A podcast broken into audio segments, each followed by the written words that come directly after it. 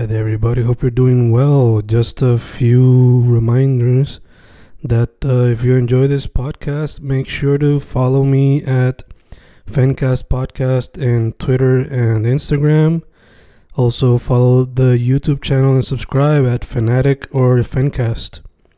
Spotify, if you can, also follow the podcast. Meanwhile, si les gusta o le interesaría saber sobre mi poesía, poetry, poetría, you can follow me at Fen Correa at Facebook, Instagram, uh, Twitter, Spotify, Bandcamp. And if you want to buy my books in physical form, you can also look for them in Amazon. Just write Fernando Correa Gonzalez and they should appear. Once again, for the podcast, Fancast or Fancast Podcast en Instagram y Twitter, and YouTube bajo el nombre Fanatic o Fancast. Y si le interesa mi poesía, poetría, poetry, Fen Correa en Facebook, Instagram, Twitter, Spotify, Bandcamp y en Amazon bajo Fernando Correa González. With all that being said, enjoy the interview. Thank you.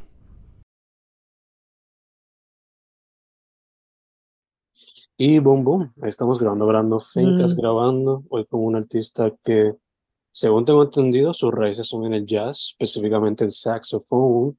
Eh, una que ha tenido ya un resumen bastante lleno de experiencia, por no usar otra palabra, lleno. Ha colaborado con gente de Tego, Ujú. a Gilbertito, a Pedro Capó. Y le, y atención, atención, hasta su proyecto como solista. Bueno, solista quote unquote, porque tiene su agrupación. you know. Estamos hablando de Janice Yeah. ¿Cómo estamos, chicas?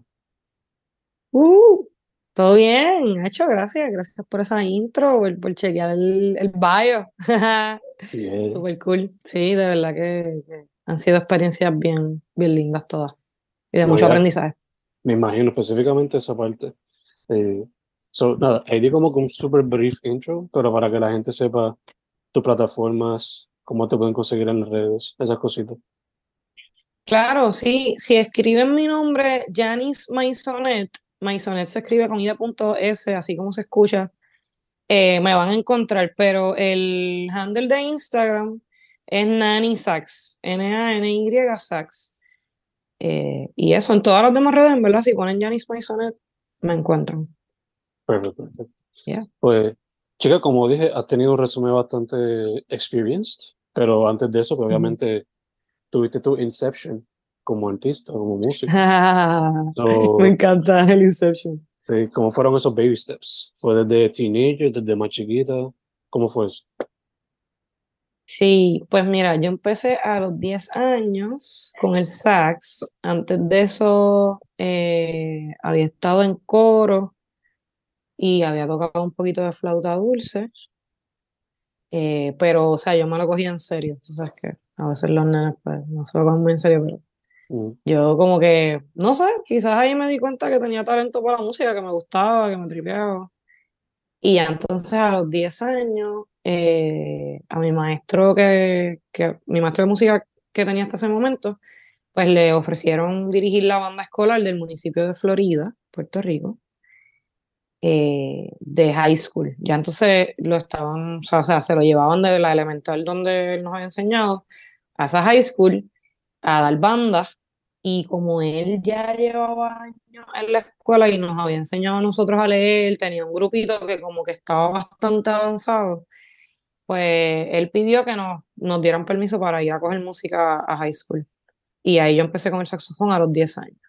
mm, Y, y, y aprendí a tocar con chamaquitos de high school. O sea, yo tenía 10 años y estaban dos o tres panas míos de mi edad, 10, 11 años, pero también estábamos con nenes de 15, 16, 17, aprendiendo música. So, nada, fue una experiencia desde el principio bien cool, porque también entonces el, eh, nosotros siendo menores ya sabíamos música, entonces los grandes era como que fue una dinámica bien cool. Y, y nada, y ahí empecé la banda, siempre me gustó, siempre fui como la mano derecha del mister de música, tú sabes, me gustaba la cuestión. Sí, me tripeaba, me tripeaba y pues cuando fui a la uni eh, quise estudiar educación musical, entré a la UPI, pero eh, estuve dos años y en el taller de jazz, exacto, con Sammy Morales, bajista.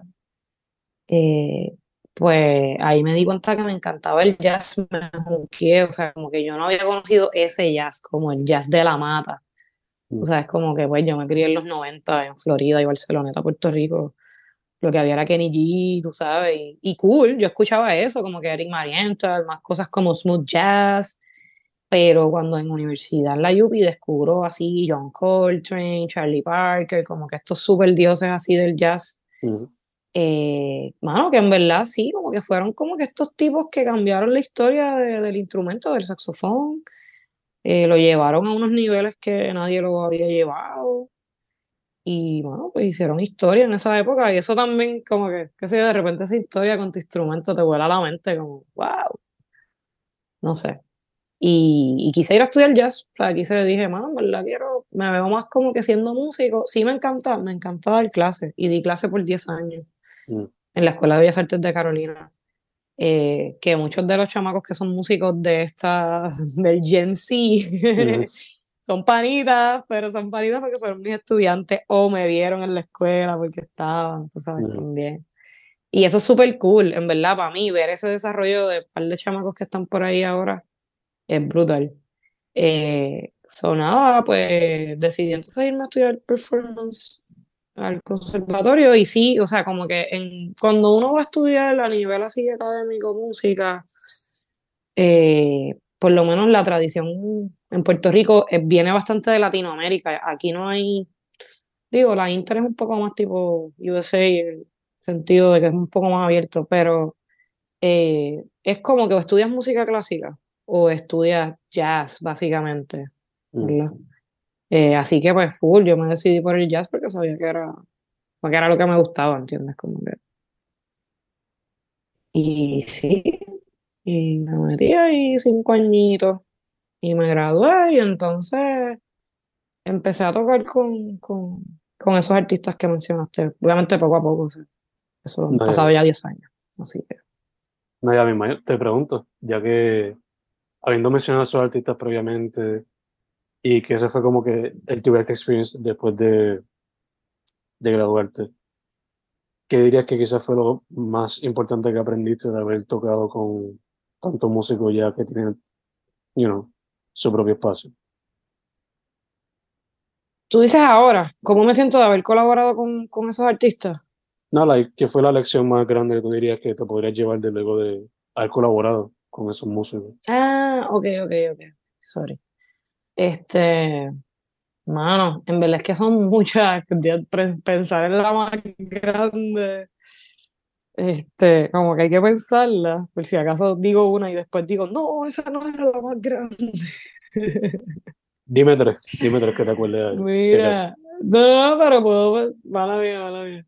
Este, hecho número uno, disciplina, mano, tú sabes, eso es, suena súper clichoso y lo que sea, pero yo, o sea, le di mi respeto a todos, todos los que están ahí, los que yo menciono, es porque de verdad he tenido, no sé, suerte, verdad, quizás, pero igual Puerto Rico se caracteriza por eso, vamos, que somos una isla que por eso somos famosos por eso, porque los artistas aquí tienen disciplina, no tiene nada que ver con, digo, y que somos talentosos y que tenemos un flow que nadie tiene también, pero, pero sí, o sea, como que, no, no, modestia aparte, ¿verdad? vacilando, pero, este, pero sí, yo pienso que, que somos fiebru, ¿entiendes? Como que son, todos son bien fiebros de lo que hacen, le meten, le meten horas, y eso es lo que la gente no ve, man.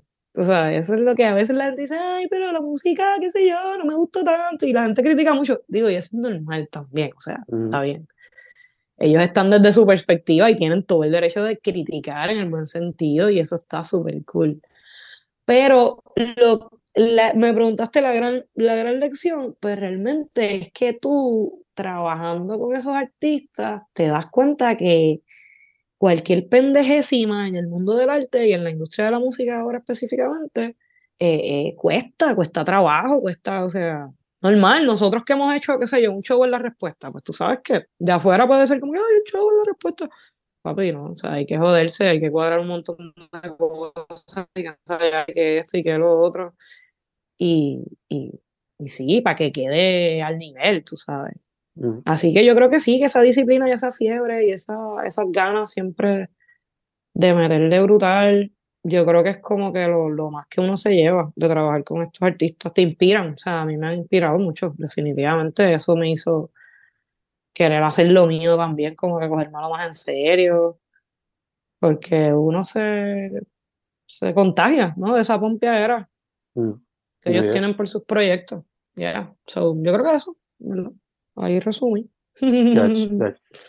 Te pregunto entonces, ¿qué fue lo que te catapultó para por fin como que meterle más a lo tuyo y sacar los sencillos que ya están disponibles como eh, Sí, y el CD está físico, lo pueden conseguir en mi página janismaisonet.com.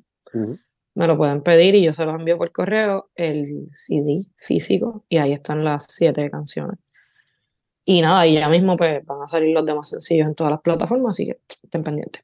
nice, nice. Eh, yeah, pues, mano, yo creo, ok, cuando, cuando yo me gradué del conservatorio, eh, como que intencioné tocar mucho con otros proyectos antes de lanzar el mío. Mm. Y por eso fue que no lo hice de una, que es un camino que algunos compañeros hacen y también está súper bien, porque en verdad yo hubiera querido, en verdad fue que yo perdí los files de mi recital de graduación. Si no, yo hubiera sacado algo de eso for sure. Que ahora, o sea, me acaba de doler el corazón diciendo, pero ¿verdad? Porque son cosas que uno quisiera tener. Ujú, Este, pero nada, pichea. Pues, pues la cosa es que ya yo sabía eso, que quería tocar y, eso fue lo que empecé a hacer, como que ya yo tenía como que guisitos así de brunch en restaurantes con trío de jazz y yo empecé a hacer eso, like, a tocar por ahí y también ahí la gente me veía, ¿entiendes? Y, y como que ahí me empezaron también entonces a llamar para estos gigs de artistas, porque literal me veían, también esta, pasaba lo de Adoquín Jamming Nights, este, que solo lo corría Met, y, y nada, yo tocaba mucho allí, en la plaza, esta frente a Marshalls, mm, de Plaza de Armas. Y nada, tú sabes que tocando como que con mi concepto de jazz así, eh, pues la gente me vio y, y me empezaron a llamar para otras cosas. nice, nice. Y no sé si fue como que la pandemia que te dio el espacio para por fin empezar a grabar todo chilling y meterle mano al 100, pero eh, ¿te ayudó en parte eso también? Ese momento Ah, no, de... full, full. Y que sí, gracias por recordarme, sorry. Este, definitivamente la pandemia fue, fue el, el momento de decir, ok, por fin. Es más, nada más yo pensé, ya puedo pillar a los músicos. Habíamos empezado un poco antes. Habíamos empezado un poco antes, porque como te digo, como fue tocando jazz, que la gente me vio y entonces me surgieron estos guisos con estos artistas y lo que sea, este, que fue lo que a la vez entonces fue echando en la olla como que toda la pompeadera también y, y observar y aprender de ellos, cómo corren sus proyectos. eh, y todo eso, toda esa experiencia, experiencia musical también, de coger tarima, de coger calle, como uno dice, yo quería eso. So, nada, este, pues llega la pandemia. Cuando habíamos empezado un poquito antes, porque nada, pues ya yo dije, ya toca, tú sabes, ya yo había producido también con Emina, con, el- con ese proyecto que, que tengo con Amarillos. Este, habíamos eh, producido un par de sencillos y estábamos en las de un CD, o sea, un disco, álbum, como se diga ahora, Dios mío, me siento vieja. Este, y, y pues nada, tú sabes, como que ahí también ese proyecto que no empezó siendo mío, mío, porque en verdad era un proyecto de AMA, las canciones eran de AMA, pero entonces estábamos, colaborábamos con los arreglos, con la producción, con la, o sea, nos envolvimos en todo. eh, y pues fue también esa escuelita y ese otro impulso, entonces, a como que, mano, tú sabes, un proyecto. ¿Cómo se bregan, verdad? No sé, yo, yo siento que yo quería sacar, y es lo que te, te, te quise decir. Y entonces, pues, llega la pandemia y de casualidad también me dan una beca que yo había llenado por segundo año consecutivo Mm. de Chamber Music America, que, porque era para eso, para Jazz Female Leads eh, de Estados Unidos. O sea, se lo dan como que eh, a un corillo. Escogen, no sé en verdad si siempre un número fijo, pero yo creo que en mi año fuimos quizás como ocho mujeres que escogieron o algo así. No recuerdo exactamente. Pero da la casualidad, mano, que yo había empezado por mi cuenta, eh, habíamos empezado Rising Sun, que fue el primer sencillo que salió. Y, y nada, y me llaman como que dos o tres días después del encierro ese, y me dicen, mira, te, te dimos la beca este año, eres una de las escogidas, eh, para que hagas tu, tu álbum de jazz. tú sabes. Ya yo le había enviado un par de composiciones, porque tú tienes que enviarle, sabes, como que... Pues yo dije, mano, yo tengo las composiciones, tú sabes, lo que pasa es que pues sacar del bolsillo de uno para ir a producir un álbum, un álbum de jazz es medio riesgoso, porque un proyecto así más, más pop, por decirlo así, lo que sea, o sea, eh, hay una forma bien diferente de producir este, lo que tiene una cuestión más comercial que el jazz. O sea, el jazz hay que producirlo como que orgánico, entonces también uno puede ir a perder dinero en el estudio, porque Ujú. Si, no, si de momento haces tres takes, pero ninguno te gustó, pues, pues tienes que volver y volver y pagar, no sé, tú sabes, es como un poquito más... Digo, y pasan lo otro también, ¿no?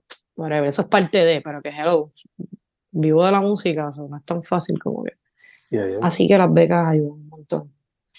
Y nada, pues tuve esa, esa super bendición, mano. Eh, y, y con eso, pues, pude pillar a los músicos. Dije, wow, qué loco que pasar en la pandemia. Como que perfecto. O sea, y, y te digo, estaba empezando la pandemia y yo como que, pues, pues olvídate, es que tú sabes que uno pensaba que iban a ser un par de meses. Sí, sí. Y yo, pues brutal, pues aprovecho que los nenes no tienen guiso y nos metemos en un estudio un par de días y lo hacemos.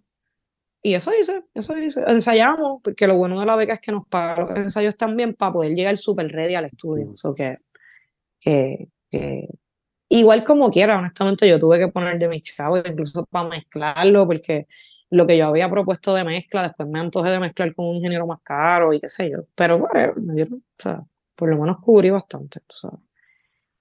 Y, y eso, así que eso, eso fue, verdad. Super nice, super nice. Eso fue, y, y fue súper cool también en la pandemia aprender de audio y poder entonces implementar un par de cosas a lo que estaba grabando, porque como en ese momento todos hicimos en un studio y nos pusimos a aprender a grabarnos, pues como que seguí aprendiendo de eso y cuando grabamos, pues, no, fue cool como que involucrarme más en el proceso de producir, no sé, como que diferente. Te, cool, pudi- estuvo cool. te pudiste poner otro sombrero Así que que quizás no hubieses pensado antes. Literal, sí, sí, fue una experiencia bien nítida, en verdad. De Ya. todas esas uno crece un montón y también como que uno convencerse, como que en el proceso de llenar la solicitud de la beca, pues que obviamente tengo que desglosar el proyecto y por qué lo quiero hacer y todo eso, pues también como que uno conecta con, con eso, con tu propósito como artista, ¿no? Con lo que, con el mensaje que tú quieres llevar. Este, que en verdad no es sacar música por sacar música, otra cosa que yo pensaba ya entonces en el lado de la vida, como que yo tuve un maestro, un maestro que nos decía, del conservatorio, que nos decía, hay que vivir, o sea, para componer hay que vivir, hay que romperse el corazón, hay que sufrir, hay que vivir momentos de una alegría brutal, o sea, como que hay que vivir, ¿entiendes? O sea, que, a veces uno como que está medio guardadito y, y a veces la música puede ser de encerrarse y componer, y sí, Ujú. Pero también es como que saber manejar los periodos de la vida para uno aprovechar esa inspiración, o sea, que venga de la vida, ¿no? Que venga de, de las cosas reales, porque yo creo que para eso es el arte, no sé. Es el viaje, que no es el musical. So, nada, como que también fue ese proceso de reflexión de diantre, mano, sí, yo quiero hacer esto, como que dejar ahí esos mensajes, tú sabes, y, y, y seguir. También uno se retroalimenta de su propio arte y obviamente y, aportas a la sociedad, como... Así que, pues, estuvo cool el proceso, en todos los aspectos. bello. Eh, yo ahorita repasando para la entrevista, escuché los dos sencillos que están disponibles. Rising Sun y Invocación Cumbiosa. Y me es funny porque Gracias. yo en estos días eh, descubrí el término que le dicen spiritual jazz. Y Ah, ¿de verdad? En estos días lo descubriste. sí, sí. Había escuchado a. Kamasi Washington y qué sé yo, pero no sabía que ese, no sabía que ese Sí, término sí. existía. Sí, sí, sí, So, sí, acho, hay- es- existen tantos términos de jazz que es una sí. loquera, pero ajá, spiritual jazz, me encanta. Este, nada, escucho Rising Sun Y cuando escucho Ray Season pienso como que, wow, so esto es jazz con elementos psicodélicos. So maybe esto es spiritual jazz. No sé. Tú me Pero te dio ese vibe. Como te, o sea, llegaste ahí. Sí, como Ya que había escuchado a Kamasi, exacto, y como que, ¿qué, qué vibe te dio cuando la escuchaste? Me tienes que decir tú a mí. No, sí, este, ese jazz así super psychedelic, como que spiritual type of thing, como que psychedelic rock también mezclado un poquito por ahí, como que eso fue lo más que me dio en esa ajá. canción. Y, Sí, sí, sí. y Invocación me dio un poquito eso también, pero más como que con elementos de cumbia y sonido como que del oriente. So, Exacto. te quería preguntar, Literal, lo mangaste, lo mangaste. ah, Me pues, gusta. gracias. Estoy, estoy por buen camino Yeah. entonces. Eh, Sí. yo te quería preguntar cómo fue el proceso para esas dos canciones en específico. Mira, super cool. Pues Rising Sun eh, fue como te dije, eh, la composición nueva, nueva, nueva que, que hice para el disco, porque como cuando me dieron la beca, eh, yo las canciones que sometí eran canciones que ya yo tenía y como te digo, la había llenado por segundo año. Y honestamente el segundo año no, no cambié las composiciones porque fue a última hora que me decidí volverla a llenar. So, simplemente edité un poco el escrito, mandé las mismas canciones. Nada, pues que tenía que grabar. Igual lo quería hacer porque algunas eran canciones que tenía desde mi recital, como te dije, y esas grabaciones se perdieron, so yo quería tenerlas grabadas. Y lo que hice fue que como que les di un refresh al arreglo y whatever. Pero entonces Rising Sun es la que hacemos nueva, como que, pa- que yo voy un día para casa de Emilio, Barba, el, el pianista, este, que él tenía el estudio allí en Santurce, y nos pusimos a llamear y lo grabamos. Nos pusimos a llamear y lo grabamos. Y fue como que empezó siendo un llameo ahí súper free, hasta que de momento como que surgieron las partes, como que Barba empezó a hacer la parte A. O no, yo creo que actually empezamos con el pum pim, pum pim, pum pim, pum pum, Mm. pum pim, pum pim, pum pim. Creo, whatever. Estaban esas dos ideas así, es como que la A y la B. Este, y nada, después desarrollamos entonces más la primera, que es como que la más melódica. Y, y ya, o sea, literal fue como que lo, nos llam- llameamos, lo grabamos, lo pusimos a escuchar. Y dijimos, ah, mira, ahí está eso, ah, pues sacamos eso, sacamos esto. Y como que montamos la canción y ese mismo día la graba, grabamos como el primer así version. Y, y después entonces llamamos a los muchachos, a Joan, el bajo, a Jason el drum. Y al final Kike le metió la percu. Eso ya lo habíamos producido así, cuando entonces te digo que me dan la beca y ahí yo digo, bueno, pues nada, y ya la versión que, que salió pues es la que grabamos en El Padrino y eso. Mm.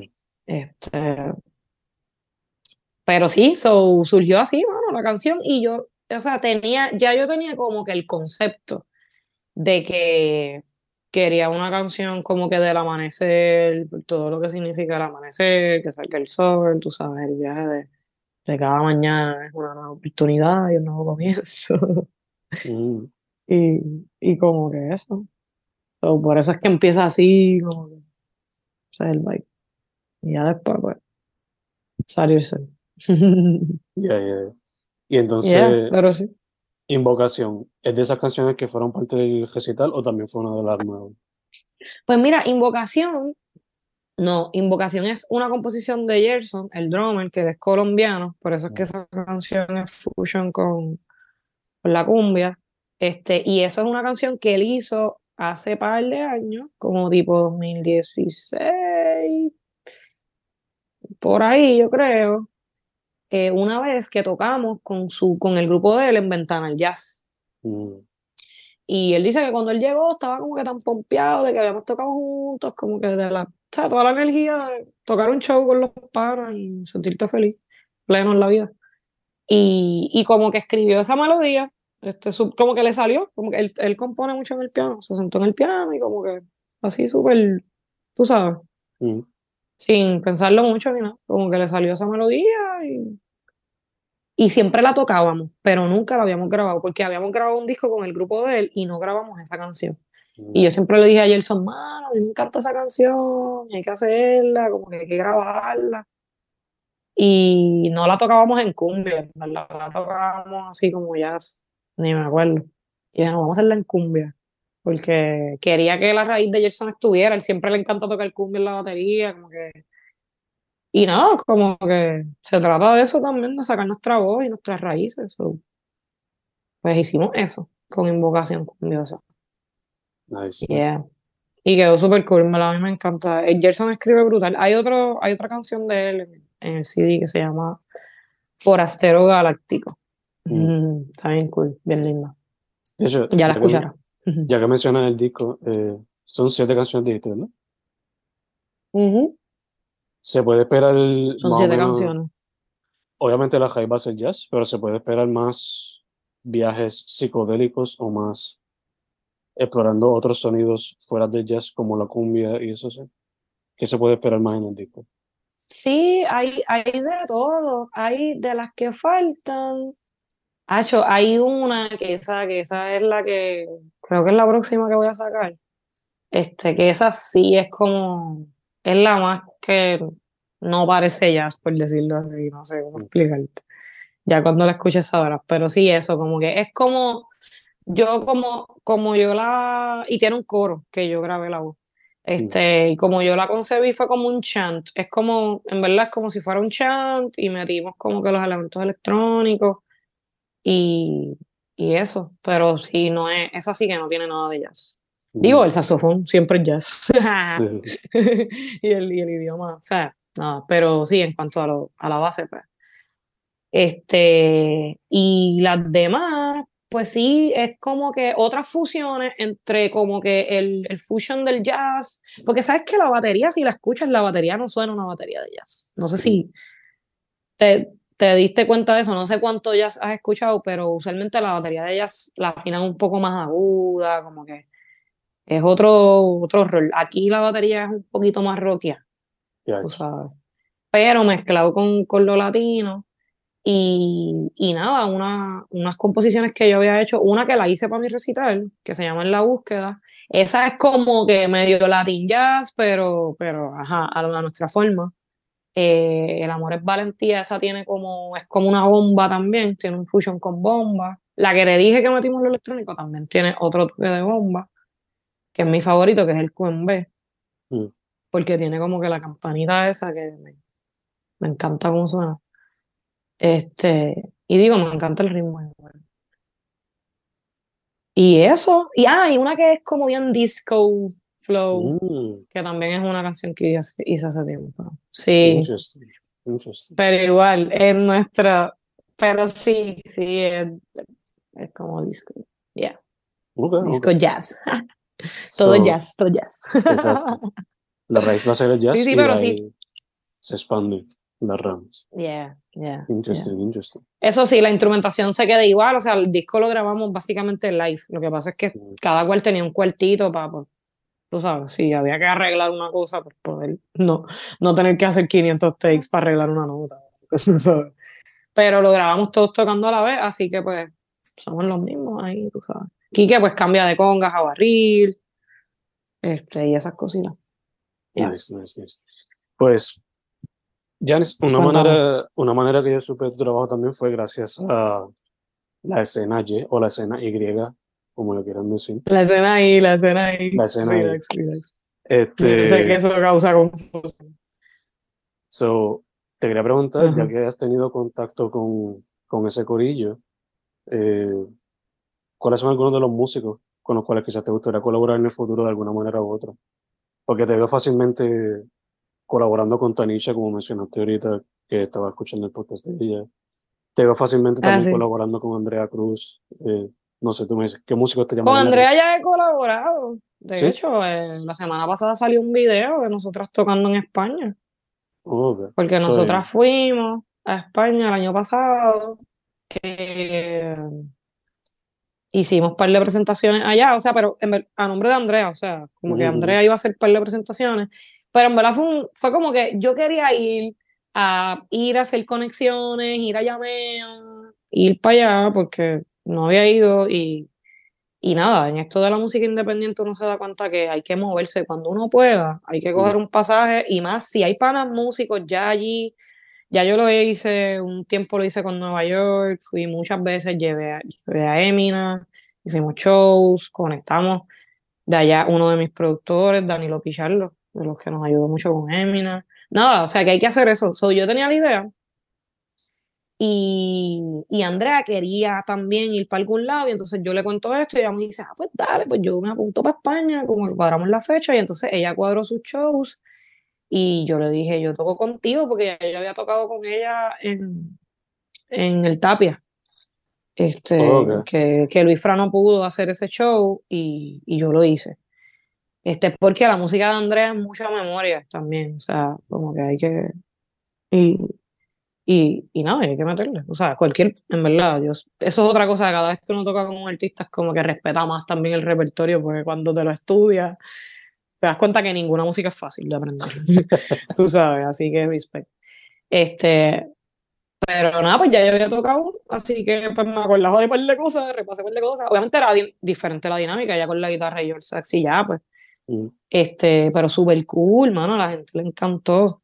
Así que nada, pues fuimos para allá eh, y salió un video el otro día porque la canción que grabamos fue el sencillo que Andrea sacó ahora, Le hablo al agua, se llama. Yeah. Sí, sí. So, hay una versión en Spotify en todas las plataformas y en YouTube eh, que somos nosotras dos. Hay acoustic version. Así que sí, pero y full con Tanicha ha tocado. Lo que pasa es que quizás no hemos grabado nada.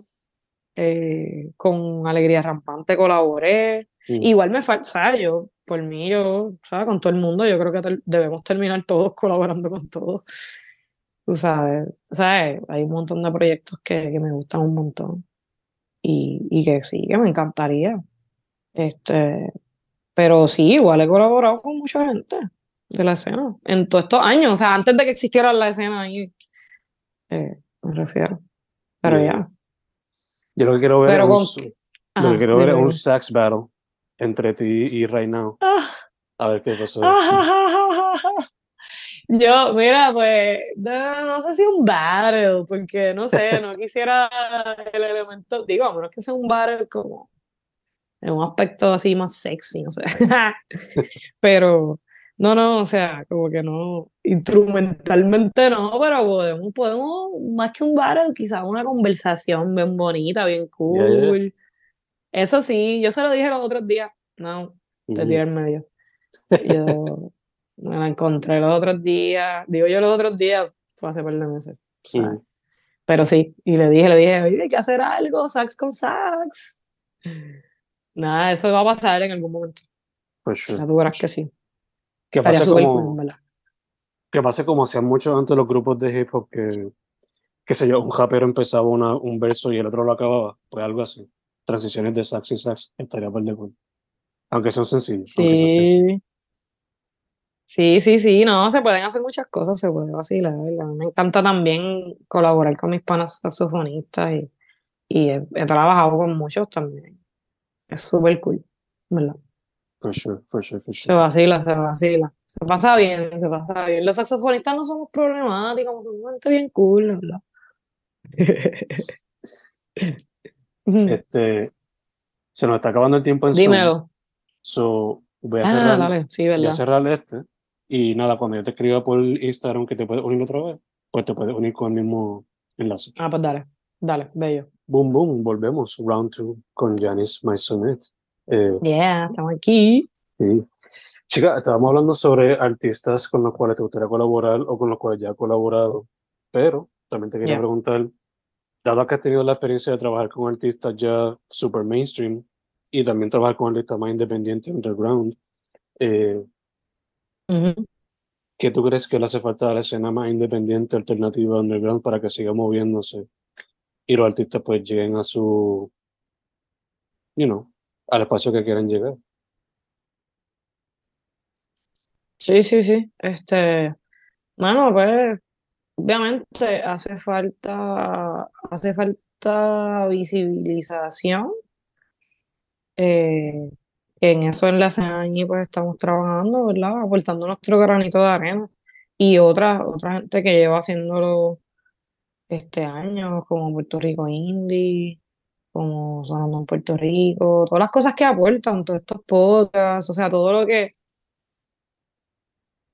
eh, son como que cositas diferentes, pero que todo aporta, son como que medios de comunicación y de difusión que, que cada cual también llega a un nicho quizás un poquito diferente dentro del nicho de la escena independiente, porque también eso es lo que pasa, que eh, pues es un nicho complicado, no sé, por verlo así, ¿me entiendes? Que no, porque no quizás nos une el gusto a la mismo, a la mismo tipo de música, al mismo tipo de música, Mm. sino que es más como que nos gusta la música fresh in- independientemente del género, como que yo diría que quizás esa es la característica de la gente que, que le gusta escuchar la música independiente, porque por eso mismo, porque otros sonidos que no es lo que escuchan en la radio, que no es lo que está pegado, es literal música alternativa, también por eso mismo, porque es como que otro taste, es otro, otros colores, otras historias,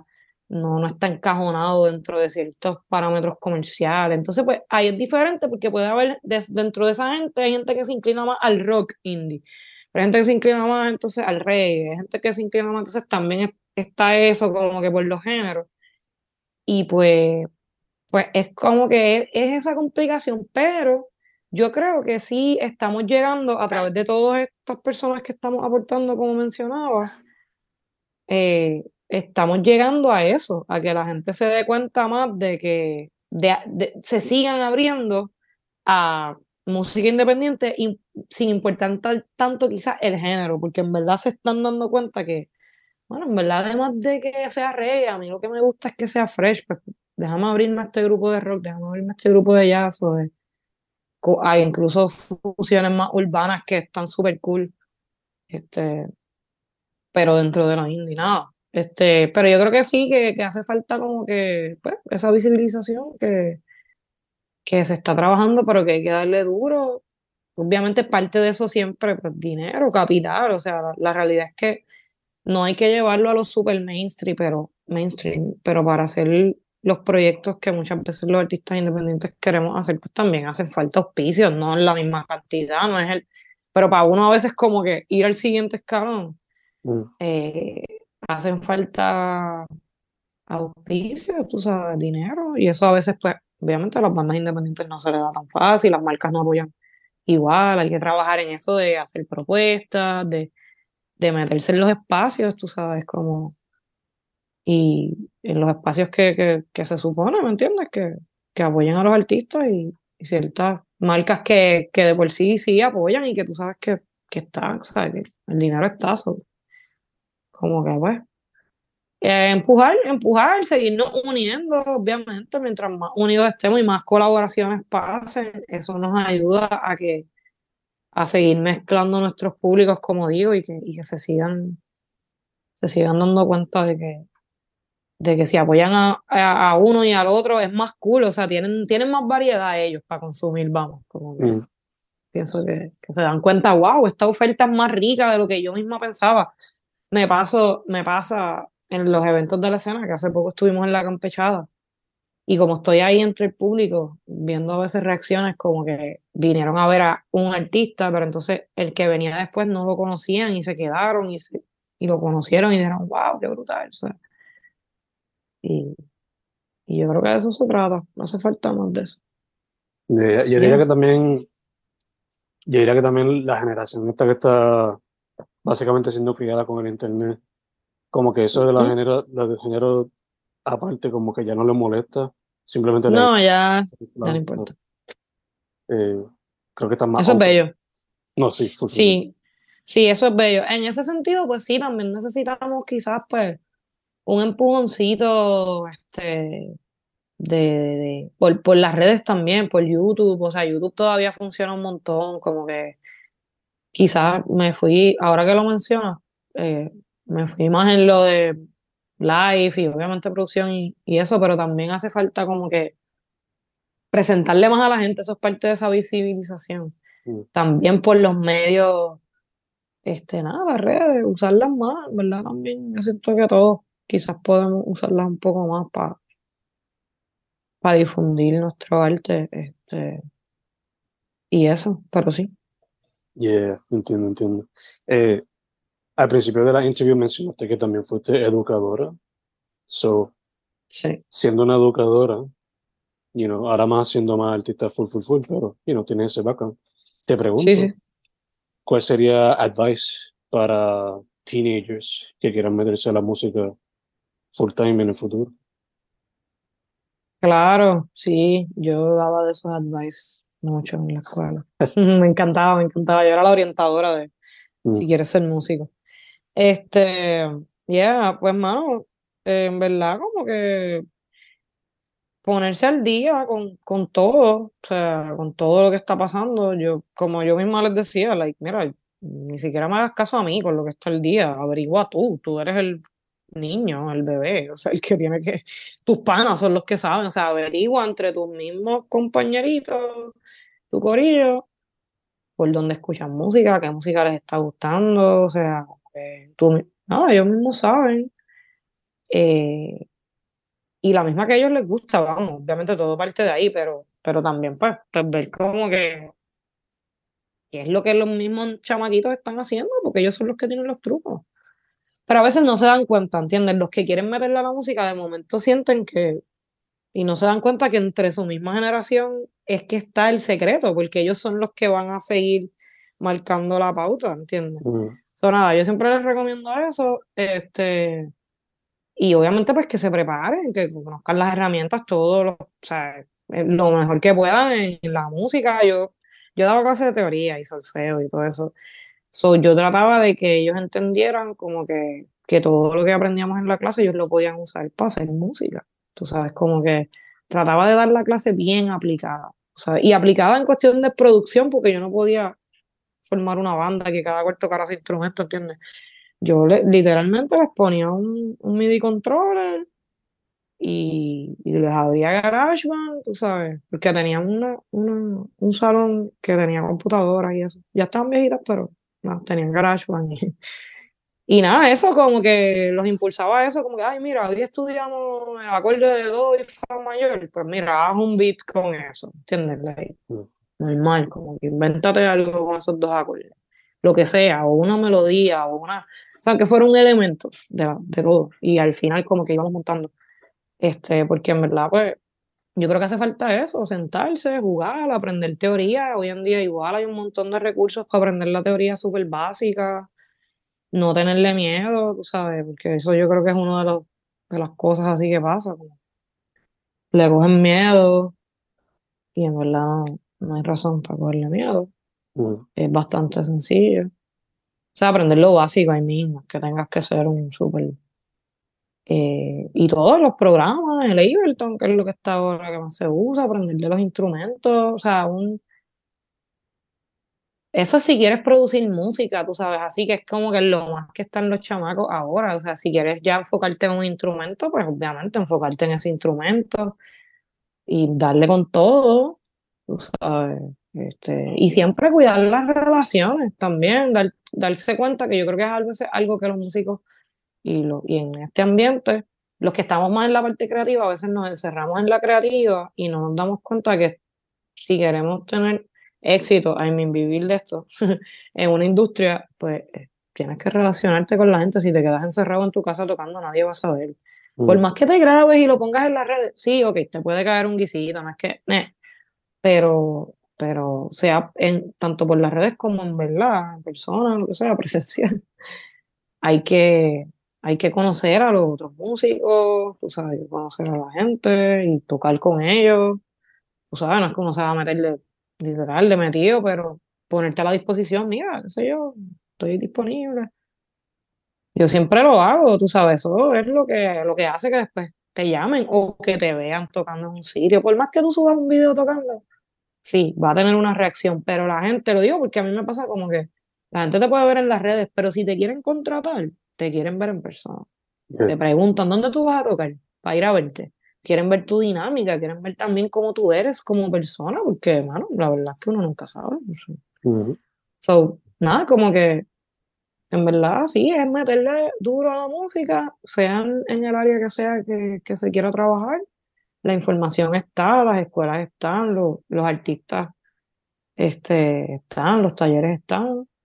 Y lo otro es salir a la calle y hacer música y conocer gente y, y eso, ¿no?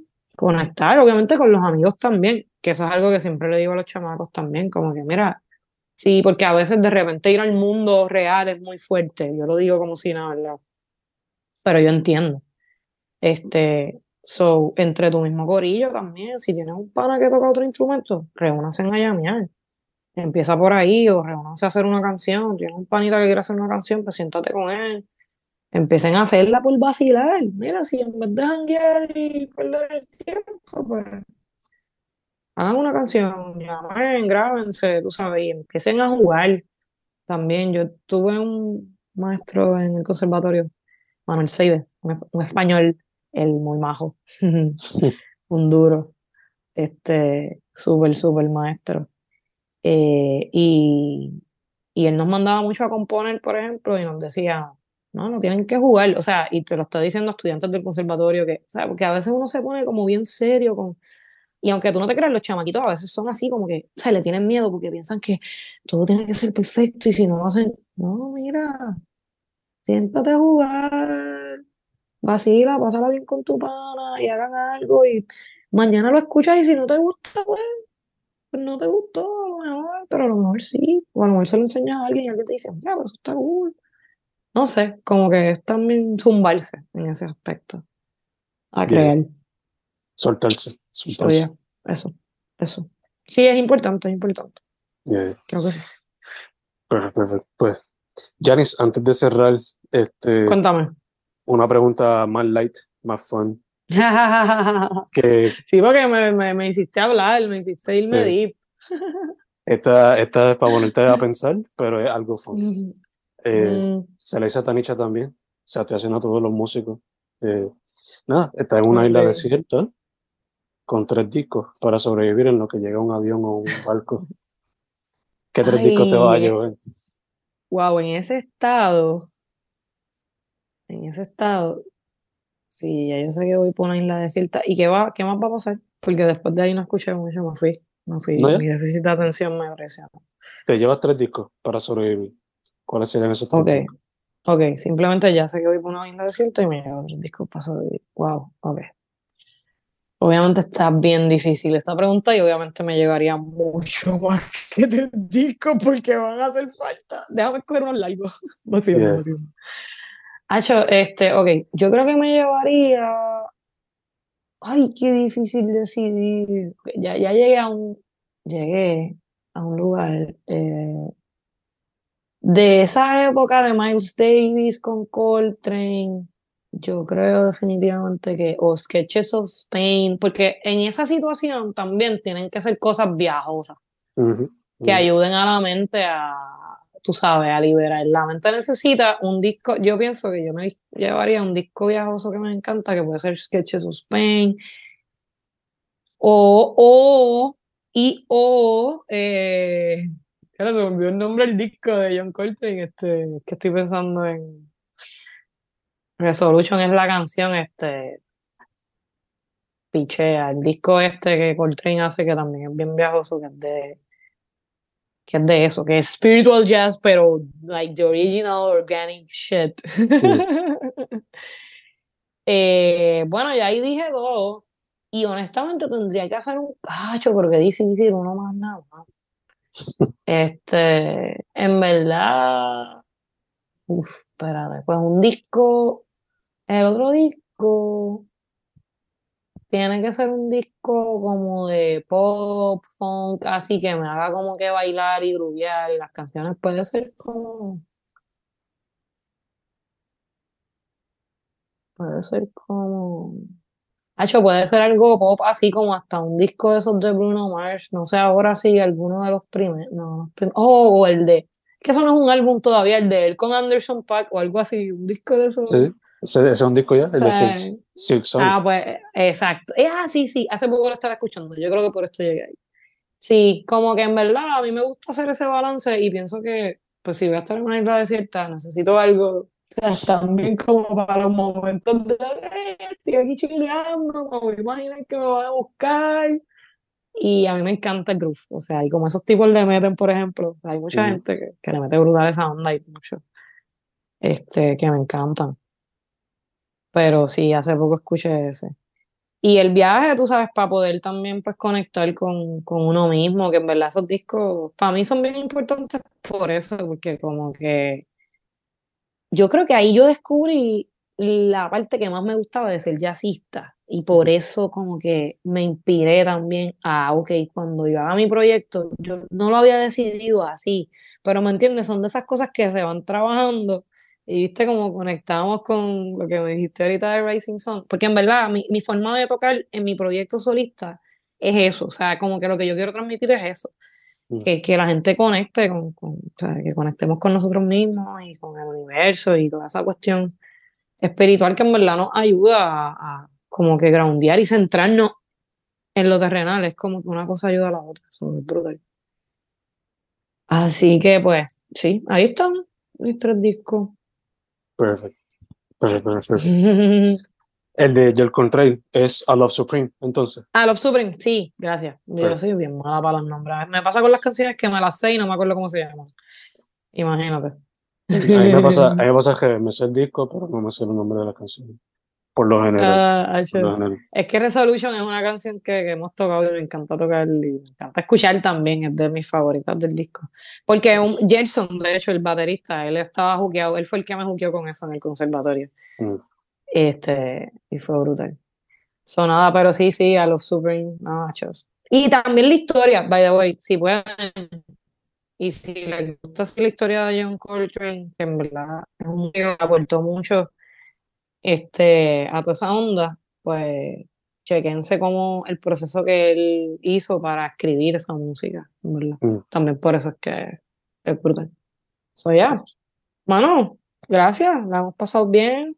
Gracias por Bien. este espacio, de verdad. Este, como dije ahorita, esto es parte de las cosas que aporta bien brutal a que, que se siga difundiendo lo que está pasando en la música independiente en Puerto Rico, que son cosas súper cool. Así que te agradezco un montón por invitarme, por el espacio. No, sí, gracias a ti por decir, gente para acá. y gracias a ti por decir que sí. El, el Instagram era otra vez, ¿cuál era? Para que la gente sepa. El Instagram, es- el Instagram es Nani Sax, Nani con Y, N-A-N-Y, Sax, S-A-X. Y Janice con C-E, Maisonet, en todas las plataformas digitales y en todas las redes sociales también. Perfecto, perfecto. Pues nada, chicas, como tú dijiste, gracias a ti. Mucha salud No, Hacho, Y- gracias igual. y que sigas sacando música por ahí, que siga saliendo más Sí, va a seguir, va a seguir saliendo música, estén pendientes. Nice. Ya ya lo dijo. Yaris Maisonet, Nani Sax. Estamos ahí. Woohoo, yeah.